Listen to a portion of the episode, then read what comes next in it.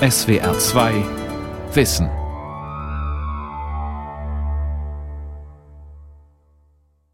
When Karl Marx was a boy, he took a hard look around. He saw people were starving all over the place, while others were painting the town. When you read Marx in something like The 18th Brumaire,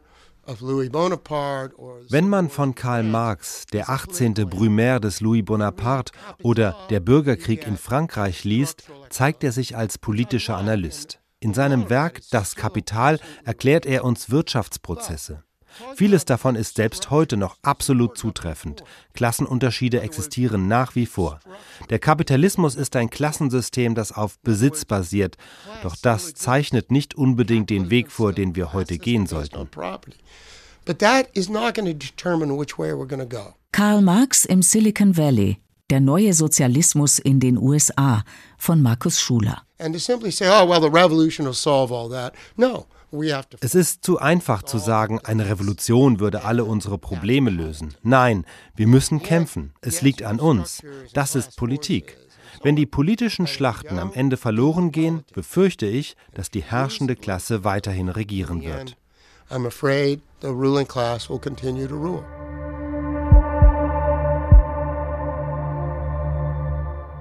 Der emeritierte Berkeley-Professor Richard Walker zeichnet in seinem jüngsten Buch ein düsteres Bild. Es heißt Pictures of a Gun City, Tech and the Dark Side of Prosperity in the San Francisco Bay Area. Es geht um San Francisco, das südlich gelegene Silicon Valley mit San Jose als größter Stadt der Region und die sogenannte East Bay mit der Universitätsstadt Berkeley, den benachbarten Städten Oakland und Fremont.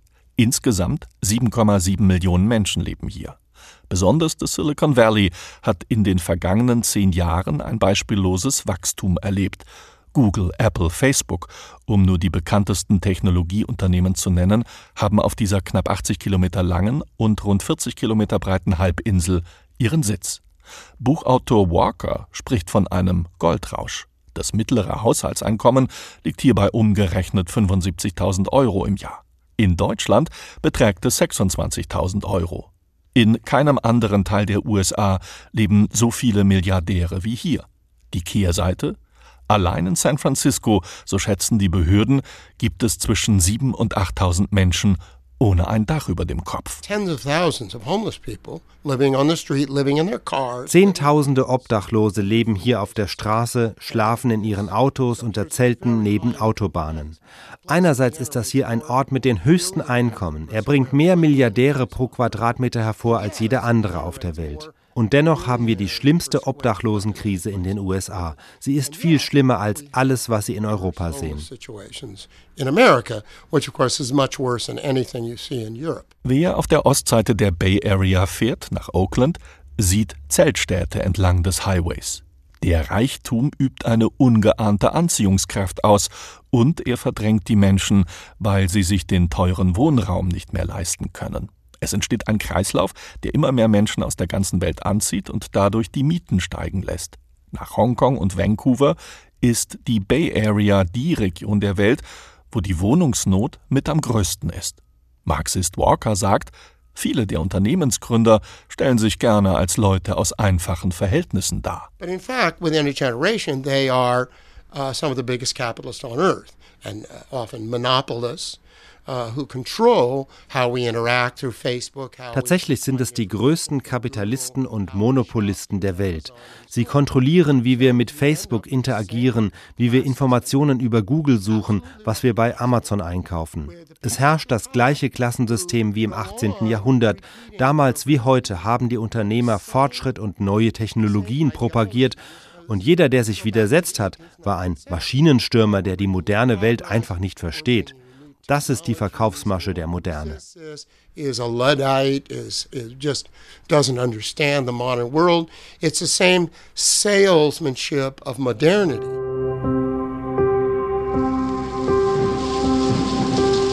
Es blitzt, donnert und regnet. Taxis sind am Flughafen von San Francisco immer seltener zu sehen. Uber und Lyft Sogenannte Fahrdienstleister haben das Geschäft übernommen. Vorteil? Dramatisch günstigere Fahrpreise. Taxifahrer gibt es dafür weniger. Auch die Taxifahrergewerkschaft hat an Macht verloren. Disruption, Disruption nennen die Tech-CEOs das, wenn sie ein Geschäftsmodell durch ein neues ersetzen. Onita fährt für Lyft und Uber. Sie ist 50 Jahre alt.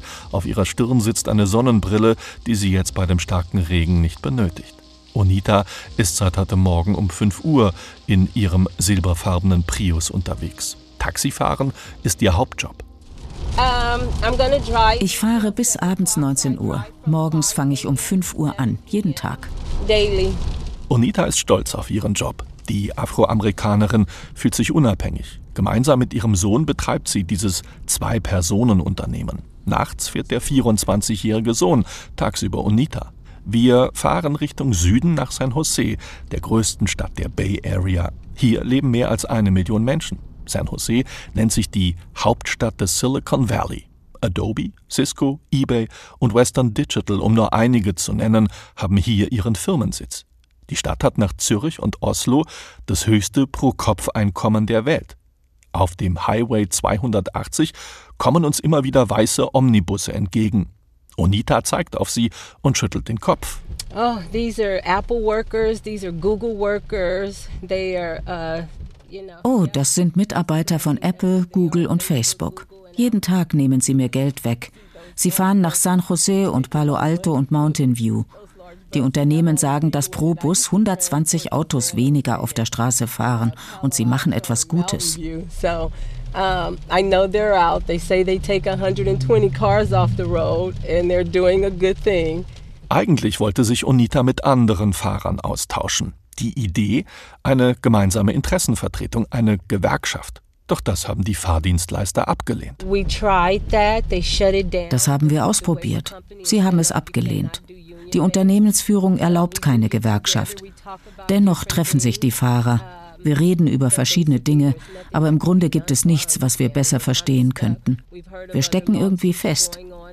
Wir haben von Klagen gehört, die an anderen Orten gegen diese Firmen erhoben wurden. Manche gewinnen, manche verlieren. Also ich weiß es nicht. Ich denke, wir kommen nicht weiter und sie führen uns an der Nase herum. Die Bay Area selbst gibt sich ökologisch und fortschrittlich. Die großen Tech-Unternehmen haben in den vergangenen Jahren überwiegend die Partei der Demokraten unterstützt. Doch die Unternehmen sind auf den guten Willen Washingtons angewiesen. Zum einen benötigen sie Visa, um talentierte Arbeitskräfte aus dem Ausland anwerben zu können, zum anderen hoffen sie auf möglichst wenig Regulierung durch die Politik. Gerade beim Thema Datenschutz haben Startups hier deutlich mehr Freiraum als vergleichbare Unternehmen in Europa. Und auch hier setzt ein Effekt ein, der sich überall in den USA bemerkbar macht. Gewöhnung an einen außerordentlichen Präsidenten. Kurz nach der Wahl von Donald Trump zum neuen US-Präsidenten haben sich viele Unternehmen im Valley von ihm distanziert. Nach außen geben sich die Tech-Unternehmer als links und libertär und fortschrittlich. Most of them are very happy with their tax cuts, are very happy with their riches. They die meisten von ihnen sind sehr glücklich mit ihren Steuersenkungen und ihren Reichtümern. Anfangs waren sie über Trump irritiert, mittlerweile haben sie sich mit ihm arrangiert. Sie lernen damit zu leben. Am Ende geht es um die Einheit von Politik und Wirtschaft. In the end, it's uh, about the unity of uh, the political power, the state power and private power. Einige der CEOs fühlten sich der 68er-Bewegung verpflichtet. Die Welt zu verbessern sei für manche tatsächlich noch ein erstrebenswertes Ideal, doch das ist eher die Ausnahme. Steve Jobs, Steve Wozniak was the perfect example. He was kind of a hippie, but he dropped out. I mean, he kind of stayed Steve Jobs und Steve Wozniak waren das perfekte Beispiel. Jobs war eine Art Hippie, er brach sein Studium ab. Er blieb der Ethik der 60er Jahre treu, obwohl er später zum Geschäftsmann wurde. Er war der Henry Ford unserer Generation. Er wurde wie ein Gott behandelt. Leute wie Zuckerberg haben nicht diesen Hintergrund. Zuckerberg ist ein Elitekind aus Harvard. Seine Wurzeln in der Gegenkultur sind sehr oberflächlich. His His roots in counterculture are very shallow. Zuckerberg glaube, er könne die Welt verändern, dazu brauche es Gleichheit, Interaktion und Freundschaft. Viele der heutigen Unternehmenslenker des Silicon Valley seien nicht mehr tief genug in der Gegenkultur gegenüber bestimmten Elementen des Kapitalismus verwurzelt. Wer in Mountain View oder Palo Alto eine zwei bis drei Zimmerwohnung mieten möchte, zahlt dafür umgerechnet rund 3000 Euro im Monat. Wer ein Haus in der Region kaufen will, muss deutlich mehr als umgerechnet eine Million Euro dafür einkalkulieren. Das ist Wahnsinn.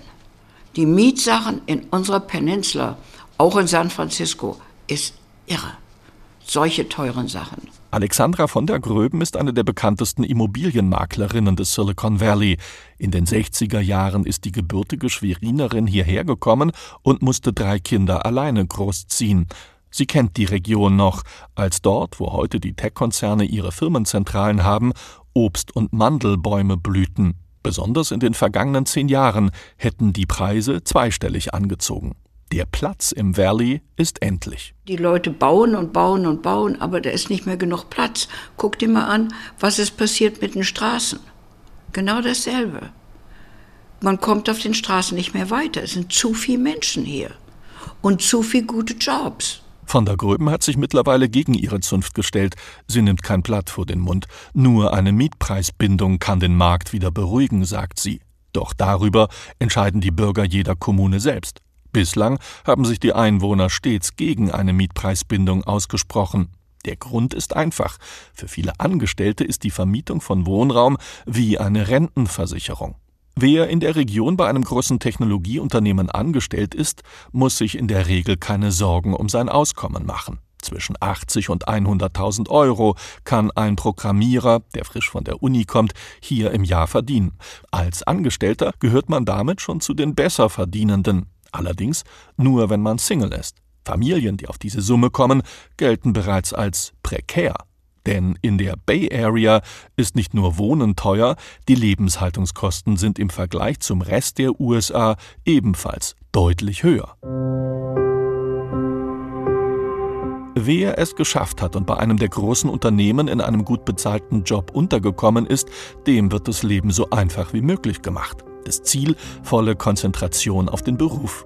Bei Google in Mountain View oder bei Facebook in Menlo Park ist das Essen in den Kantinen auf dem Campus kostenlos. Das Unternehmen wäscht die Wäsche, betreut die Kinder und kümmert sich um die ärztliche Versorgung vor Ort. Shuttlebusse ohne Aufschrift, ganz in neutralem Weiß gehalten, bringen die Angestellten morgens aus San Francisco und den umliegenden Städten zum Firmenhauptquartier. Abends geht es wieder zurück. Als Programmierer gehört man einer privilegierten Klasse an. Als Parkplatzwächter, Koch, Kantinenpersonal oder Servierer nicht. Dann arbeitet man meist für einen Dienstleister, der seine Leistung an das jeweilige Unternehmen weiterverkauft. Eine extreme Ungerechtigkeit findet Berkeley-Professor Richard Walker. Hier herrscht die Illusion, dass nur die kreativen Köpfe und die Unternehmer etwas leisten. Das ist eine klassisch kapitalistisch-bourgeoise Ideologie. Doch hier lebt eine riesige Arbeiterschaft und die ist überwiegend dunkelhäutig. Es handelt sich um Einwanderer oder deren Kinder. Asiaten, Latinos, sie kommen aus der ganzen Welt. Uh, die Serviceindustrie sorgt für einen reibungslosen Ablauf im Silicon Valley. Still und im Hintergrund kümmern sich Zehntausende Menschen, dass das Valley tickt wie eine Schweizer Uhr. Viele davon sind weder in einer Gewerkschaft, noch wissen sie um ihre Rechte. Latinos, Afroamerikaner und Asiaten arbeiten hier. Etwa ein Drittel unserer Arbeitskräfte sind Niedriglohnarbeiter. Ein Viertel erhalten den Mindestlohn. Und damit meine ich, dass sie keinen existenzsichernden Lohn an diesem Ort haben, der extrem teuer ist. Wir sorgen für eine große Ungleichheit. Es wird verschwiegen, dass hier eine massive Arbeitskraft zum Einsatz kommt, die fast nie Erwähnung findet. 6000 Dollar verdient Onita bei den Fahrdienstleistern Uber und Lyft im Monat. Aufs Erste hört sich das nach viel an. Doch die Benzin- und Abnutzungskosten sind nicht eingerechnet auch nicht die Rate, um das Auto abzuzahlen. Eine Krankenversicherung hat die 50-Jährige ebenfalls nicht. Einen Anspruch auf Rente hat sie später nicht. Sie gilt als selbstständige Unternehmerin. Das komplette Geschäftsrisiko wälzen Uber und Lyft auf sie ab. Onita wohnt in San Francisco in einem Einzimmer-Apartment. 1500 Dollar zahlt sie dafür. Doch immerhin gibt es eine Mietpreisbindung. Normalerweise liegen die Preise bei 2.000 bis 3.000 Dollar. Das meiste Geld gibt Onita für ihre elf Enkelkinder aus. Mit den zwei acht- und neunjährigen hat sie kürzlich ein Obdachlosenasyl besucht. I took my two of my grandchildren to um, to a homeless location. Ich habe meine beiden Enkelkinder mitgenommen. Vorher haben wir vier große Pizzas, einen Karton Wasser und Chips gekauft. Und dann haben wir den Leuten zu essen gegeben. Eine Enkelin war erst sehr skeptisch. Sie meinte, die Leute seien dreckig. Am Ende ging sie aber stolz nach Hause. Ich habe ein Video mit den beiden aufgenommen. Ich bin stolz auf sie. Onita kommt mit ihrem Geld gerade so über die Runden. Eigentlich sollte ihr Sohn studieren, aber seit er für Uber und Lyft fährt, hat er Spaß am Geldverdienen gefunden und will erst einmal nicht mehr zur Schule gehen. Über kurz oder lang will die 50-Jährige die Bay Area verlassen. Sobald die Enkelkinder aus dem Gröbsten heraus seien, will sie in einen Bundesstaat ziehen, wo das Leben billiger sei. Aber vor allem kann sie die Ungerechtigkeit nicht mehr ertragen, sagt sie. Die Ungleichheit ist überall zu sehen. San Francisco ist eine Milliardenstadt und du siehst Obdachlose an jeder Ecke. Das sollte nicht sein. Es ist nicht gut. Johannes Münzel ist groß und schlank. Der 29-jährige Programmierer will seinen Kollegen in den Tech-Unternehmen Beine machen. Johannes ist Mitglied der DSA, der Demokratischen Sozialisten Amerikas. Das ist keine Partei, sondern eine Bewegung, die sich seit über zwei Jahren über stark steigende Mitgliederzahlen freut. Bevor Bernie Sanders 2016 bei den Demokraten im Vorwahlkampf gegen Hillary Clinton angetreten ist, hatte die DSA gut 6000 Mitglieder. Mittlerweile sind es 35.000. Im Bezirk von Johannes, in Palo Alto und San Jose, wollen immer mehr Programmierer bei den demokratischen Sozialisten mitmachen. Viele zahlen immer noch ihre Studienkredite ab. Viele frustriert diese Wohnungssituation und sie sehen natürlich auch die Obdachlosigkeit. Man sieht das wirklich überall. Johannes wollte nicht mehr länger wegsehen. Deshalb engagiert er sich jetzt an vorderster Stelle bei den Sozialisten Amerikas im Silicon Valley. Eigentlich kommt er aus Bayreuth in Bayern. Mit neun Jahren ist er mit seinen Eltern in die USA gezogen. Deutsch zu sprechen fällt ihm mittlerweile schwer. Johannes hat an der Elite-Uni Princeton ein Stipendium bekommen und dort Informatik studiert. Jetzt arbeitet er vom Silicon Valley aus für verschiedene Unternehmen und programmiert Steuersoftware für Navigationssysteme. Mittlerweile ist er amerikanischer Staatsbürger. Johannes ist auch Mitglied der Demokratischen Partei, doch gegen die Partei von Hillary Clinton und Barack Obama hegt er Vorbehalte. Ich bin Delegierter in der Demokratischen Partei und Parteimitglied. Ich würde gerne sehen, dass die Demokratische Partei eine Partei für die arbeitenden Menschen wird, was sie nicht ist. Es ist eine Partei für die professionelle Klasse. Zurzeit setzt sich Johannes für die vielen tausend indirekt beschäftigten Mitarbeiter bei den großen Tech-Unternehmen ein. Gemeint sind Sicherheitsleute oder Kantinenkräfte. Die sind meist nicht bei den Tech-Unternehmen direkt angestellt, sondern über Subunternehmen. Die Löhne sind entsprechend niedrig. Die kriegen 18 Dollar die Stunde höchstens, beschweren sich über Wage Theft, ihre Gesundheitsversicherung ist ja, uh, totally inadequate. Was der 29-Jährige damit meint? Eine Person, die bei Facebook im Sicherheitsbereich arbeitet, verdient 720 Dollar pro Woche Wer sich zusätzlich krankenversichern will, zahlt mehr als die Hälfte des Wochenlohns an die Versicherung. Deshalb verzichten immer mehr Menschen in Kalifornien auf einen ausreichenden Krankenversicherungsschutz. Tritt der Ernstfall ein, droht nicht nur Jobverlust, sondern auch der Verlust von Wohnung oder Haus. In Kalifornien haben drei Millionen Menschen keine Gesundheitsversicherung, zwölf Millionen sind unterversichert, also sie haben Health Insurance ein Gänsefüßchen, aber wenn, wenn man dann krank wird, dann muss man doch noch draufzahlen und das, das, es gibt keine Garantie, dass man sich das leisten kann. Aber auch bei seinen deutlich besser verdienenden Kollegen stellt Johannes ein Umdenken fest. Auch die Programmierer sind oft nicht mehr direkt angestellt, sondern werden über Dienstleistungsfirmen an die Unternehmen als Leihprogrammierer verkauft. Immer häufiger sind auch sie von der Immobilienkrise betroffen und einige Leute in der Tech-Industrie haben mittlerweile die gleichen arbeitsrechtlichen Probleme wie die Sicherheitsarbeiter, weil auch sie nicht direkt angestellt sind, sondern durch ein Vertragsunternehmen. Die demokratischen Sozialisten, würde man sie mit der SPD in Deutschland vergleichen, stehen noch weiter links. Johannes Münzel sagt, die Gegensätze, gerade hier in der Bay Area, seien so frappierend und erschütternd, dass ihn der Zulauf zu der Organisation nicht wundert. Im Unterschied zur Demokratischen Partei setzt die DSA auf ein engmaschiges, aktives Netzwerk. Es gibt Informationsangebote für verschiedene Berufsgruppen. Auch von kirchlicher Seite erhält die Organisation Unterstützung. Einige Kirchen stellen Räume für Schulungen zur Verfügung. Es ist Samstagnachmittag. Erst bei genauem Hinsehen fallen einen die Wohnmobile in den Straßen von Mountain View oder Palo Alto auf. Besonders in Industriegebieten stehen sie am Straßenrand. Dort gibt es wenige Beschwerden der Anwohner. Wie viele es sind, weiß keiner. Es sollen mehrere tausend sein. Alle 72 Stunden müssen die Fahrzeuge umgesetzt werden. So verlangen es die Kommunen. Für viele ist der Einzug in den Camper entweder der letzte Schritt vor der Obdachlosigkeit oder der Einstieg in ein Leben mit einem Dach über dem Kopf. Wie zum Beispiel für Keith. Er ist 58 und gelernter Automechaniker. Er wohnt seit zwei Jahren in seinem Wohnmobil. Den größten Raum nehmen seine Werkzeuge in Anspruch. Nur eine kleine Couch direkt hinter dem Fahrersitz ist noch frei. Dort schläft Keith, der in Mountain View aufgewachsen ist. In meiner Branche kriege ich keinen Job mehr. Ich bin mit 58 ein alter Typ. Die wollen jemanden jungen und starken, der eine moderne Ausrüstung hat. Ich habe kein modernes Werkzeug. Das mag ich nicht. Es macht keinen Spaß.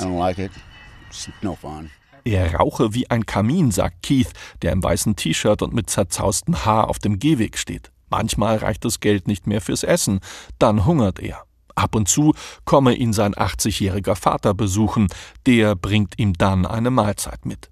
Keith hat eine große Angst, dass er eines Tages auch noch sein Wohnmobil verliert. Er möchte nicht obdachlos werden, nicht an dem Ort, an dem er seine Kindheit verbracht hat. Ein Block weiter steht das ziemlich heruntergekommene Wohnmobil von Pralio. Der Mexikaner ist 26. Er sei legal hier, betont er. Erst vor zwei Wochen hat er den grau-grünen Camper, Baujahr 1988, gekauft für 5000 Dollar. I'm, I'm proud of who I am, what I got. Ich bin stolz darauf, wer ich bin und was ich besitze. Es liegt nicht an mir. Ich wäre auch gern reich. Es macht mir aber nichts aus, dass ich es nicht bin.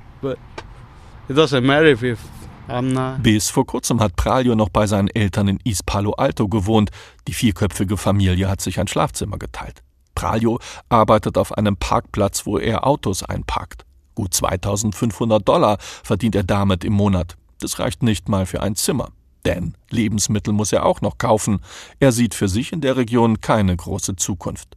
Wenn er genug Geld für Benzin gespart hat, will er die Bay Area verlassen und in einen anderen Bundesstaat ziehen. Steve ist Dachdecker. Er ist 52. Sein Campingfahrzeug ist innen aufgeräumt.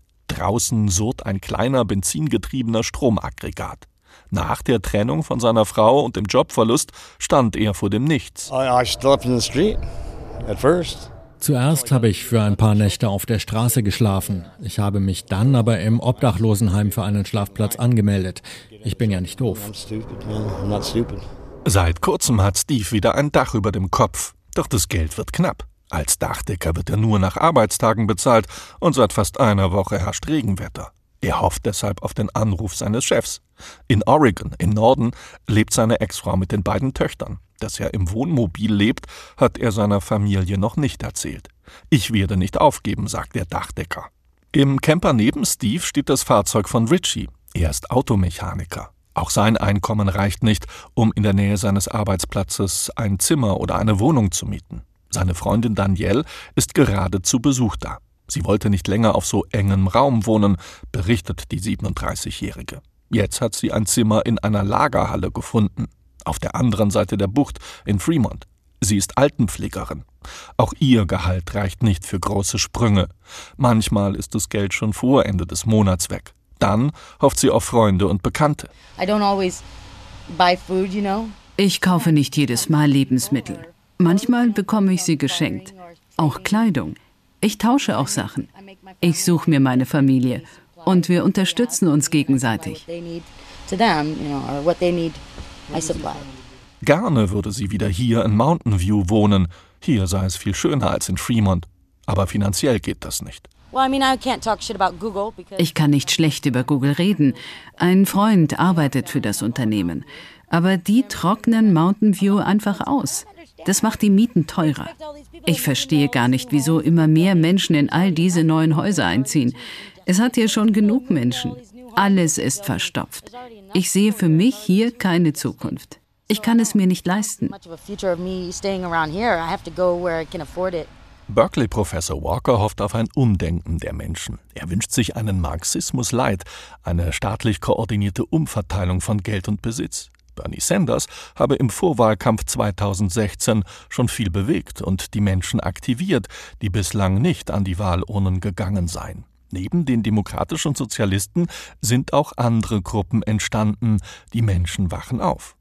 Walker setzt vor allem auf die eingebürgerten Migranten. Die demografische Entwicklung mit den vielen Migranten aus Südamerika sorge dafür, dass sich die Klassenstruktur des Landes verändere. Walker zitiert nicht nur Marx und dessen Theorien, er erinnert auch daran, wie es in den 50er und 60er Jahren der USA war.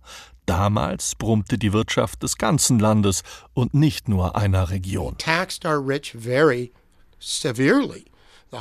Wir haben Reiche sehr streng besteuert. Die höchste Steuerquote lag damals bei 90 Prozent. Und dennoch hat die Wirtschaft gut abgeschnitten. Es ist also nicht unbedingt ein Hindernis für eine gute Wirtschaftsleistung, wenn man hohe Steuern für Topverdiener erhebt. Eine andere Sache, die es damals gab, waren sehr starke Gewerkschaften. Die Forschung dazu ist sich einig. Nur starke Gewerkschaften sorgen dafür, dass die Durchschnittslöhne steigen.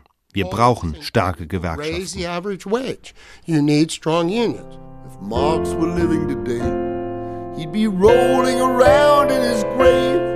Wenn Karl Marx heute leben würde, würde er sich im Grabe umdrehen, singt der in Los Angeles lebende Songwriter Randy Newman, der auch zu dem Ergebnis kommt, auch wenn Marx Ideen nicht funktionieren können, er hatte recht, die Welt ist nicht fair. Die Reichen werden reicher und sind froh, dass sie die Armen nicht unbedingt sehen müssen. Das würde auch den alten Karl deprimieren.